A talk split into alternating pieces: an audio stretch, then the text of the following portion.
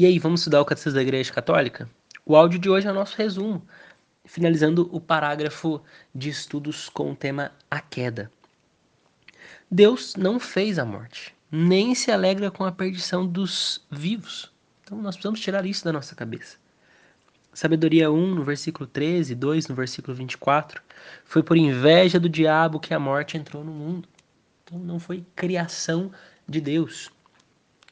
Satanás ou o diabo o diabo, para nós entendermos, bem como outros demônios, são anjos decaídos por terem se recusado livremente a servir a Deus e a seu desígnio. Sua opção contra Deus é definitiva, então não adianta a gente rezar pela conversão deles. E os inimigos tentam associar o homem à sua revolta contra Deus. Constituído por Deus em estado de justiça, o homem, instigado pelo maligno desde o início da história, abusou da sua própria liberdade. Levantou-se contra Deus, desejando atingir seu objetivo fora dele. Aqui nós podemos ver que fazer a vontade, não fazer a vontade de Deus, não é o certo para nós. Nós precisamos buscar a vontade dele e nós não podemos imitar nossos primeiros pais e fugir, abusar da própria liberdade. Aqui constitui o primeiro pecado, mas vamos entender então o pecado original. Por seu pecado, Adão, na qualidade do primeiro homem, perdeu a santidade e a justiça originais que havia recebido de Deus, não somente para si, mas para todos os seres humanos. À sua descendência, Adão e Eva transmitiram a natureza humana ferida por seu primeiro pecado, portanto privada da santidade e da justiça originais se não houvesse esse primeiro pecado, iria se transmitir a santidade e a justiça originais para todos nós. Mas, como houve, nós podemos dizer que há essa transmissão, essa propagação do pecado até nós.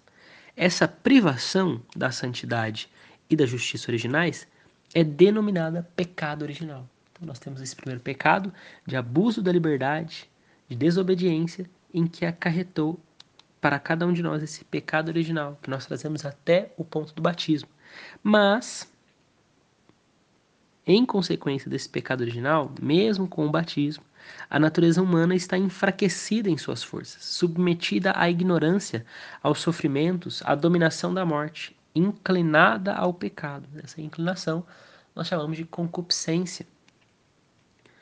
Afirmamos então, junto com o Concílio de Trento, que o pecado original é transmitido com a natureza humana, não por imitação, mas por propagação. E que ele é, portanto, próprio de cada um. Próprio não porque nós o fazemos, mas porque ele é propagado até nós. Mas Deus, com infinita misericórdia, não nos abandona. Ele nos dá a possibilidade de buscarmos a redenção, com esperança buscarmos o céu não somente a salvação. A vitória sobre o pecado conseguida por Cristo deu-nos bens melhores do que aqueles que o pecado nos havia tirado. Romanos 5, no versículo 20, onde superabundou o pecado, onde abundou o pecado, superabundou a graça de Deus, para ser mais exato. E, finalizando, 421, segundo a fé dos cristãos, este mundo foi criado e conservado pelo amor do Criador Certamente este mundo foi colocado sobre a escravidão do pecado, mas Cristo crucificado e ressuscitado quebrou o poder no maligno e libertou o mundo. Por isso, fazendo, fazendo a vontade do Senhor, nós vamos nos livrando dessa tríplice concupiscência da carne e, cada vez mais e mais, nos modelando à santidade, buscando essa imitação de Cristo.